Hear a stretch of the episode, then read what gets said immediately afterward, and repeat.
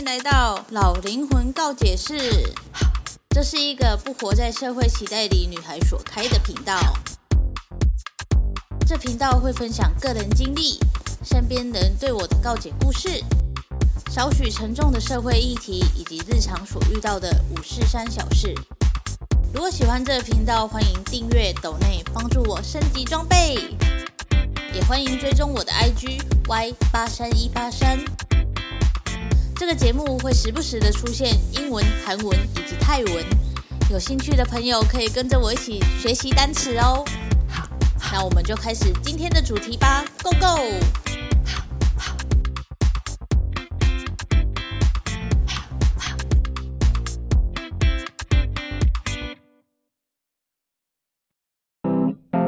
插播插播，老灵魂告解室已经开启会员制的方案喽！加入告解室可以跟我互动，可以提早听到下一期的内容，也可以跟我告解，或者是想讨论的议题都可以提出来一起讨论哦。那么就点击资讯栏的链接，一起加入老灵魂告解室吧！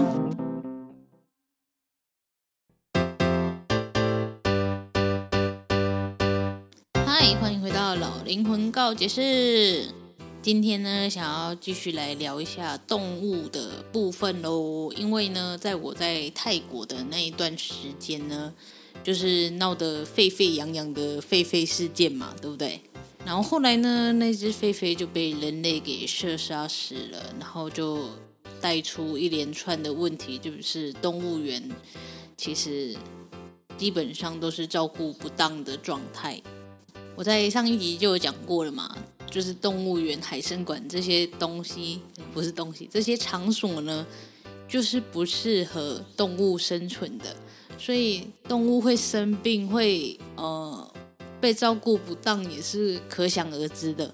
人类呢，他们就是需要透过某一件事情，才能知道，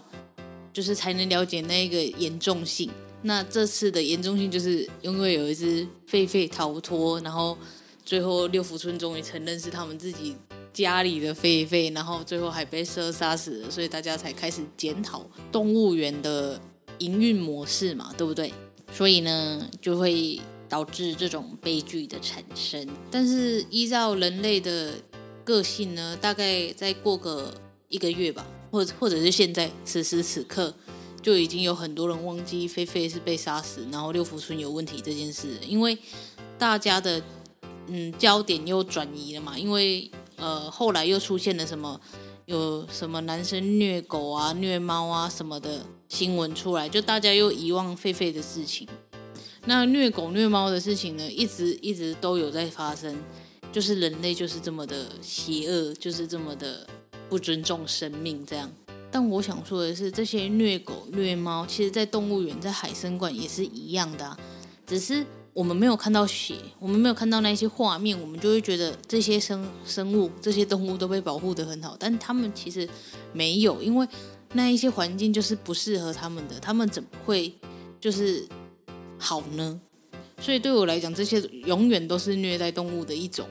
但是呢，一般大众人都非常的喜欢猫猫狗狗，所以当我们看到猫猫狗狗被虐待，看到照片那些流血的照片的时候，我们就会非常生气，会说。怎么可以有这种人渣出现什么之类的？可是，当你们去海生馆看那些动物表演，看那些鲸鱼、那些海豚在做动作的时候，或者是你们去动物园，然后看到呃有一些动物做出反常的动作的时候，你们怎么都没有想过那些也是被虐待的动物呢？就像我的作品有三个主角嘛，一个是大象，一个是犀牛，一个是那个鲸鱼。那海参馆虐待的部分就是鲸鱼是一个很大很大的生物，对吧？可是呢，他们为了让鲸鱼、海豚可以在所谓的海参馆里面做表演，他们会让那一些大型的海生动物呢关在一个小型，就是也许你们看会觉得大，但是对他们来讲，他们的自由就是海洋，但是。在被人类抓来的那个瞬间，他们自由就不见了，因为他们就永远就只能在那一个回圈里游泳，就没有办法得到好的嗯舒压心理的效果嘛，就像是我们人类如果去住到那种没有窗户的房子的时候，我们会觉得很压抑，会很忧郁这样。那动物其实也是一样，尤其是鲸鱼那一些大型的动物，被关在一个不适合他们的呃容器里面，然后水又不是适合他们的水的时候，那虐待就是从这个时刻开始的。应该说，在抓到那些鲸鱼，想要把它们变成赚钱的工具的那一个 moment，你的虐待就已经形成了。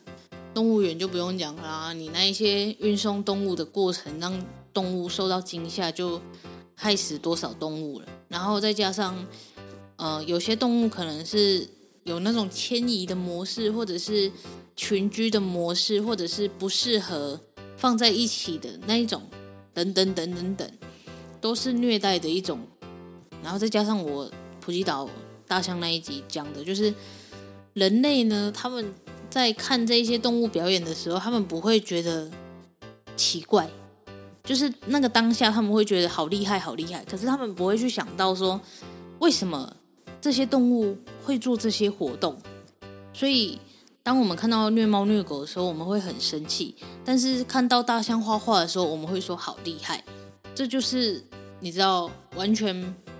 不合逻辑的啊，完全很双标的啊，人类。所以我会画那三个主角，犀牛的部分就是忘记讲了。犀牛的部分就是呢。人类呢就觉得犀牛角就是一个很珍贵的中药材嘛，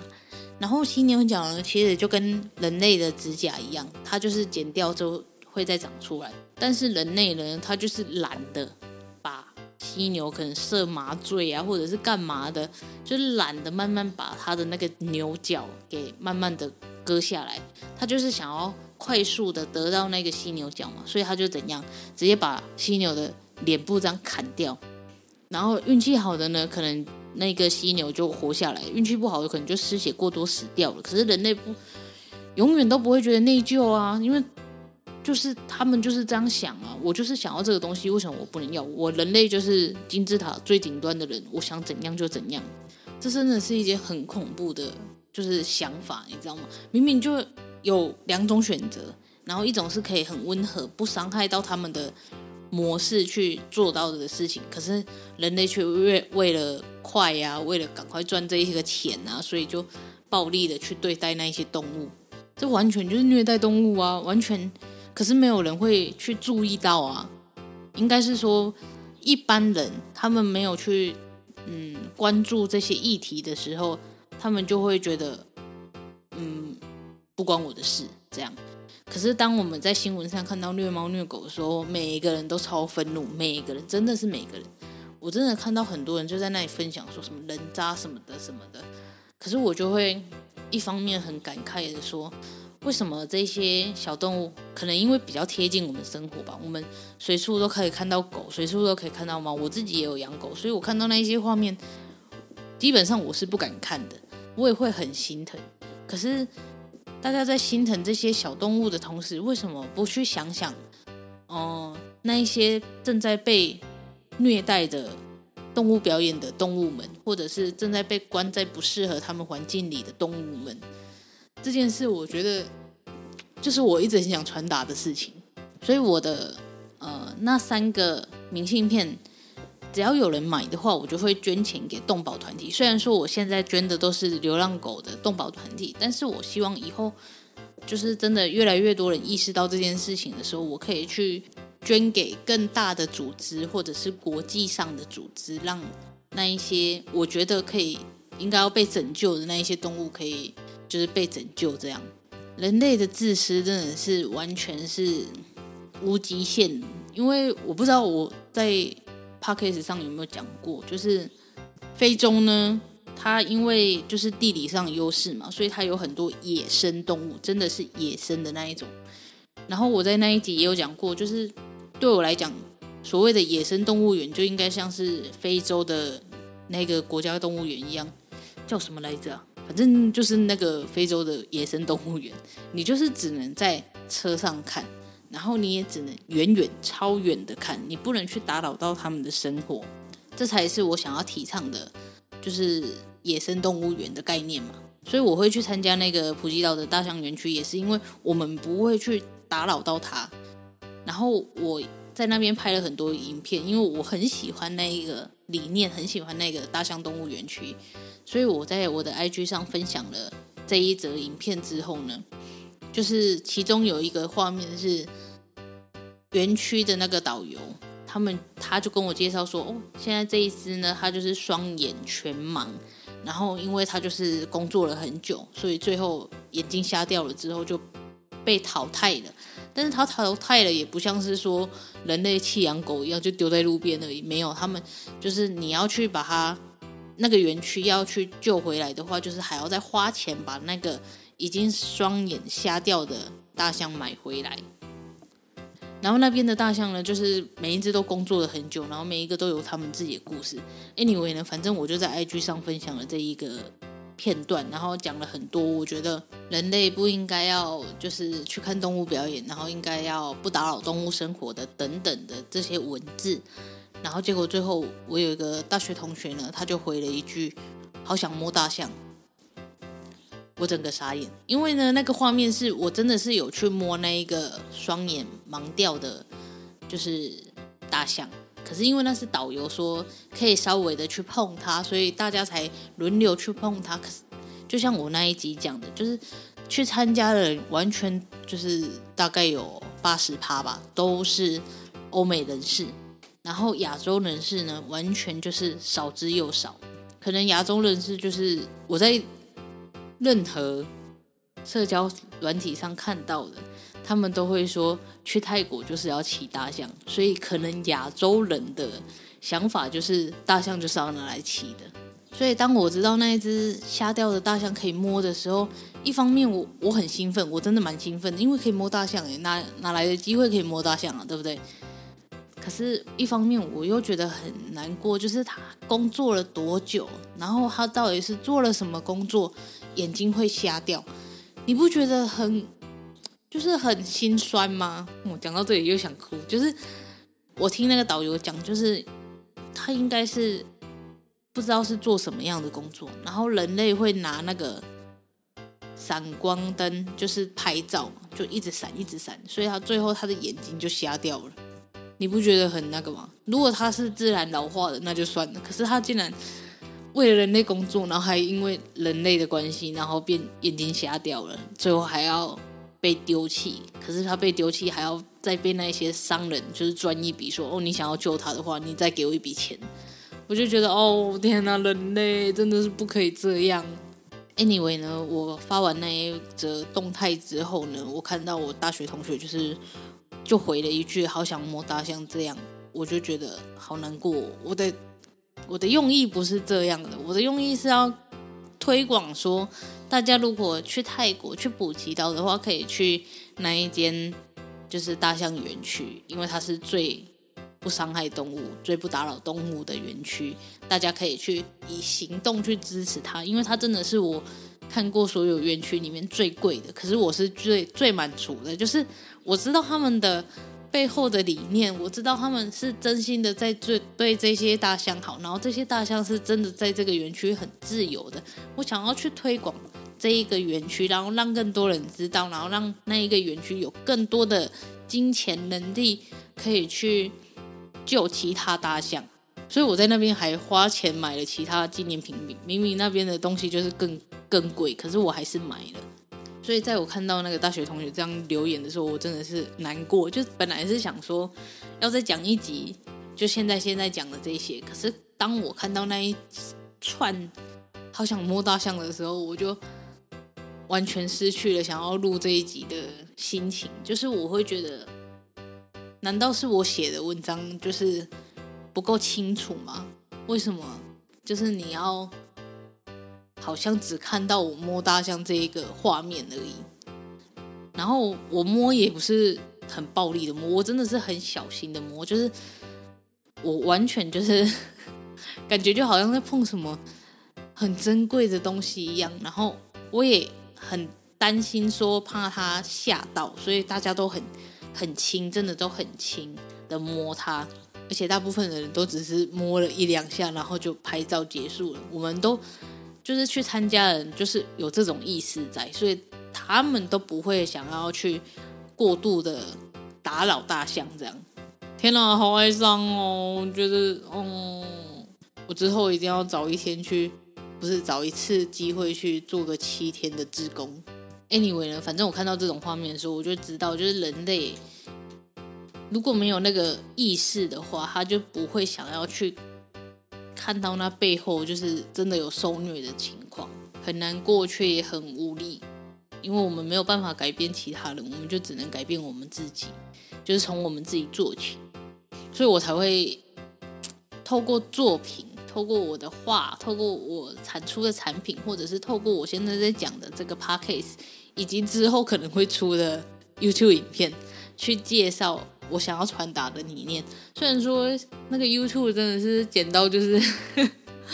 我有在剪啦、啊，只是不知道什么时候会出来。就是反正就是自己记录而已，所以如果大家有兴趣的话，就请持续关注。Anyway 呢，反正这一集就是想要讲一下，我们从一开始的狒狒逃脱到狒狒死掉，到虐猫虐狗，到就是大家意识到动物园、海生馆的呃不良照顾这件事之后，希望大家可以就是每一次出去看到那一些动物，不管是动物园还是海生馆，因为我相信很多人都会说，可是动物园跟海生馆有有那个教育的。意义存在呀、啊，所以这个东西是必要存在的。但是对我来讲，就是看一下电视 Discovery，可以更精准的看到人家长怎样，然后可以看到那个介绍，可以很详细的，我就觉得已经很足够了，没有必要真的是去到动物园呐。但是反正会一定会有另外一派的人说，可是我们不去的话，那些动物园的动物、海生馆的动物就没有办法。就是得到好的照顾啊，因为客人不买单的话，他们就会倒闭，倒闭呢，那些动物就会死掉。哦，每次看到这种，就是不知道该怎么讲了。反正呢，对我来讲，就是那一些动物本来就应该要存在在大自然里的，而不是那些建筑物里。对。然后我说，就是非洲那边就是有很多就是野生动物嘛。然后我记得我之前也有看到那个什么。呃，不知道是非洲还是哪里，反正应该就是非洲吧。然后他们就会故意饲养那一些狮子，然后就是从小开始养，然后真的把它养到大之后，他们就会拍照，然后放到网络上，然后就会有让那些猎人来选说，哦，他想要哪一头。那你以为只是就是跟那个普吉岛的老虎王国一样，就是拍拍照吗？没有，他们就是。让这些狮子呢，对人类就是产，就是没有戒心的，他们就会觉得人类就是一起成长的伙伴啊，然后对人类的信任度是很高的，然后就是已经温驯化了，就是已经失去那个野兽感了，然后再放到某一个空间里，然后让那个猎人，就是你在网络上已经调好哦，我觉得这一只不错，然后你就跟那个那个园区的人下单说。我喜欢这一只，然后等你来的时候，你就拿着你的猎枪，然后射死了那一只信任人类的狮子，然后再跟他拍照。我就觉得人类，你到底在 what the fuck 什么？我真的是哦，看到我那时候看到，记得是几年前的事情吧，我就看到有一个呃，忘记是集资还是什么，反正就看到一则文章报道的样子，就有一个女性。专门在就是呼吁这件事情，或者是在拯救这一些动物，可是这完全就是没有办法的啊，因为你非洲那边你要怎么管，你要怎么去抵制？因为你就算这一个人你把他搞到就是倒闭不做了，还是会有人继续做啊，因为这就是人类啊，人类就是贪呢，这个有商机嘛？他们就是想要赚那个猎人的钱啊！哎，从小养到大的狮子哎，哦，然后我。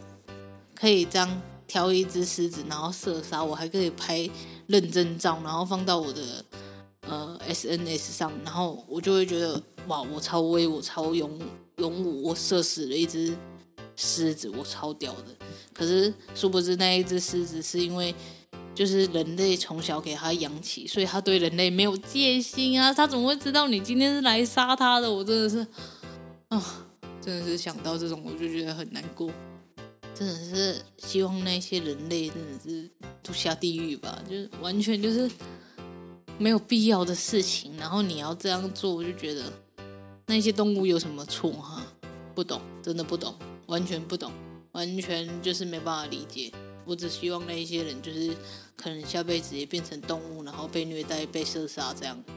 好黑暗哦。但就是这样啊，动物又没办法讲话，那你射杀的，他就马上死掉了，你要怎么